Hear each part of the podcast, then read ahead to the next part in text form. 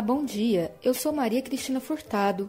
Estamos de volta aqui pela Rádio Universitária da UFG com os boletins informativos desta quinta-feira, 22 de julho. O ouvinte da Rádio Universitária acompanha durante todo o dia informações sobre a Universidade Federal de Goiás, Goiânia, Goiás, Brasil e o mundo. Ouça a Rádio Universitária pelos 870 AM, pelo site radio.fg.br e pelo aplicativo MinUFG. O Dia dos Pais promete ajudar a fortalecer as vendas no principal polo de moda de Goiás, a região da Rua 44. Será a primeira data comemorativa após a maior flexibilização das medidas de controle à Covid-19 desde o início da pandemia na capital.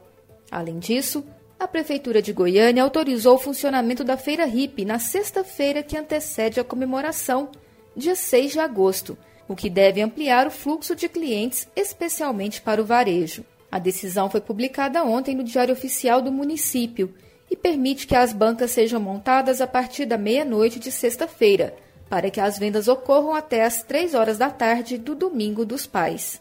O presidente da Associação dos Feirantes, Valdivino da Silva, conhecido como Divininho, estima que as vendas possam aumentar de 30% a 40%.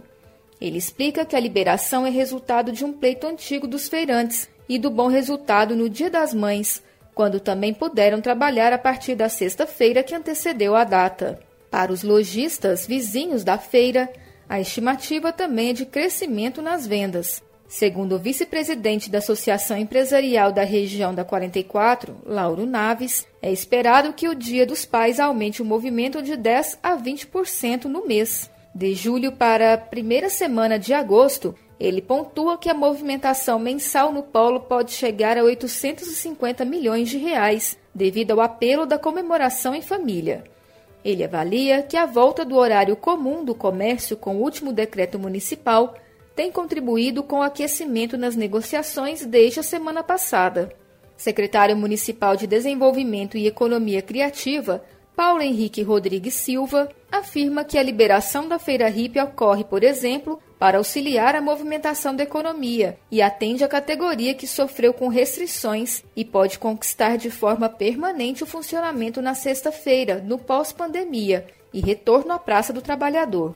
A Prefeitura diz que vai manter a fiscalização e controle dos protocolos de segurança contra o coronavírus o governador Ronaldo Caiado sancionou a Lei número 21.057, publicada no Diário Oficial desta quarta-feira, que prevê multa para quem passar trote para as polícias militar, civil, para o Corpo de Bombeiros ou de qualquer outro serviço de emergência em Goiás.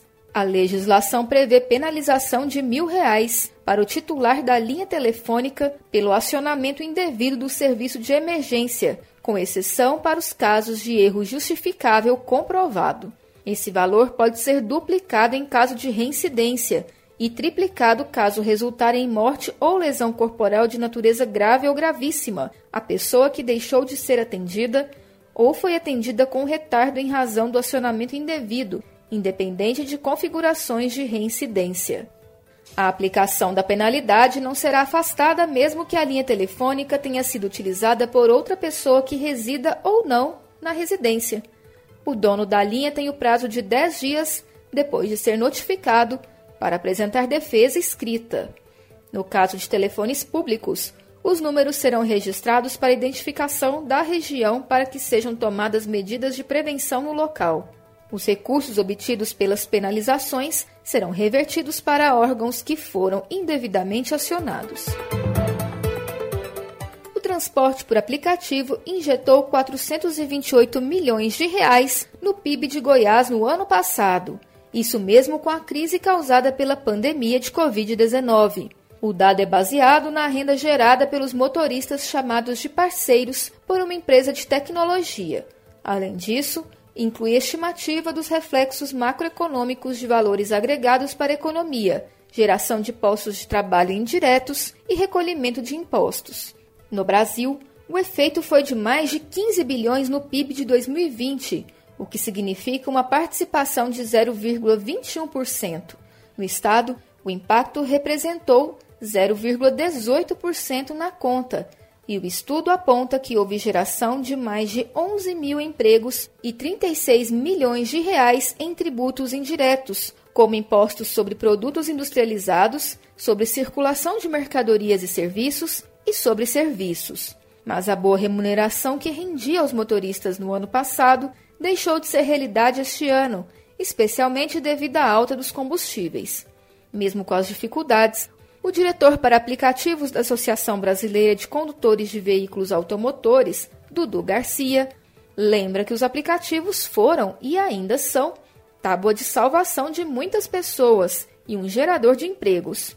Para se ter uma ideia, de 2016, quando a Uber, primeiro aplicativo a operar na capital, estreou no mercado goiano, até 2019, o número de pessoas que busca sustento a partir de veículos aumentou 52,78% em Goiás, segundo dados do IBGE. Até dois anos atrás, último dado divulgado, o número de pessoas que trabalhavam como motoristas de aplicativo, táxi ou ônibus no estado era de 110 mil, o que era maior em 2018, quando maior concorrência e crise econômica passaram a ser relatados como obstáculos. Mas as tarifas não acompanharam as altas da gasolina, como analisa o presidente da Associação de Motoristas de Aplicativo de Goiás, Leidson Alves dos Santos. Ele explica que o combustível faz a conta não fechar e assim o passageiro passa a demorar mais para encontrar um carro. O Hospital das Clínicas da UFG tem reforçado o pedido de doação de sangue. Este mês, o déficit de doações chegou a 90%. A situação é crítica e o hospital necessita de doações com urgência.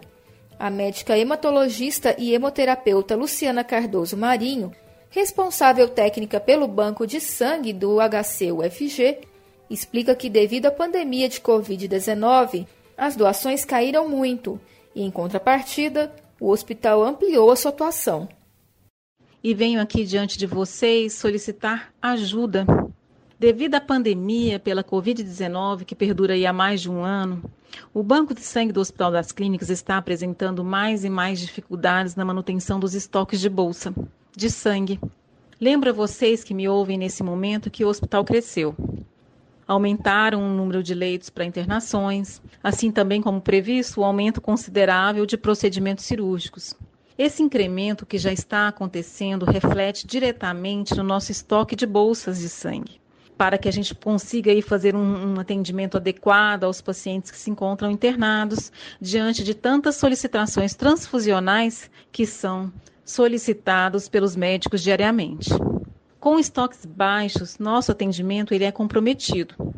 Hoje temos disponíveis 80 leitos para atendimentos a pacientes vítimas da Covid-19. Lembrando também que o Hospital das Clínicas realiza procedimentos cirúrgicos aí de pequena a alta complexidade, sendo estes de referência em diversas áreas. São realizadas cirurgias cardíacas, neurocirurgias, cirurgias ortopédicas, Fazemos atendimento a pacientes em unidade de terapia intensiva, atendimento a pacientes pediátricos, gestantes, inúmeras solicitações aos pacientes de atendimento ambulatorial.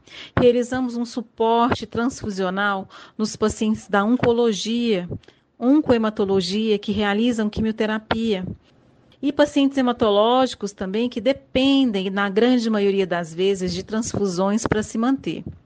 Estamos preparados para recepcioná-los com as devidas medidas necessárias para que se sintam seguros durante o atendimento. Estamos realizando agendamento via telefone, com horários já pré-determinados, no intuito de se evitar aglomerações. Adotamos medidas de distanciamento higienização e todos aqui da equipe eles se encontram capacitados para lhes auxiliar e orientar no que for necessário.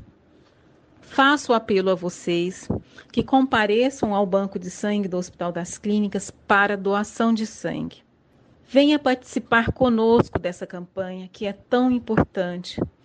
Vamos fazer juntos a diferença, pois muitos aqui estão precisando da ajuda de vocês. O HC precisa de doações de qualquer tipo de sangue e também de doação de plaquetas. Para evitar aglomerações, as doações estão sendo agendadas pelo telefone 62 3269-8326. As doações são feitas de segunda a sexta-feira, das 7 às 11 horas da manhã e da 1 às 5 da tarde, e aos sábados, das 7 às 11 horas da manhã. O boletim informativo da Rádio Universitária volta logo mais às 3 horas. Fique ligado na programação pelos 870 AM, pelo site radio.fg.br e pelo aplicativo MinUFG. A Rádio Universitária também está nas redes sociais. Siga a rádio no Instagram e no Facebook. E não deixe de conferir os informativos em formato de podcast pelas redes sociais e nas principais plataformas digitais de áudio. E se puder, fique em casa. Maria Cristina Furtado para a Rádio Universitária.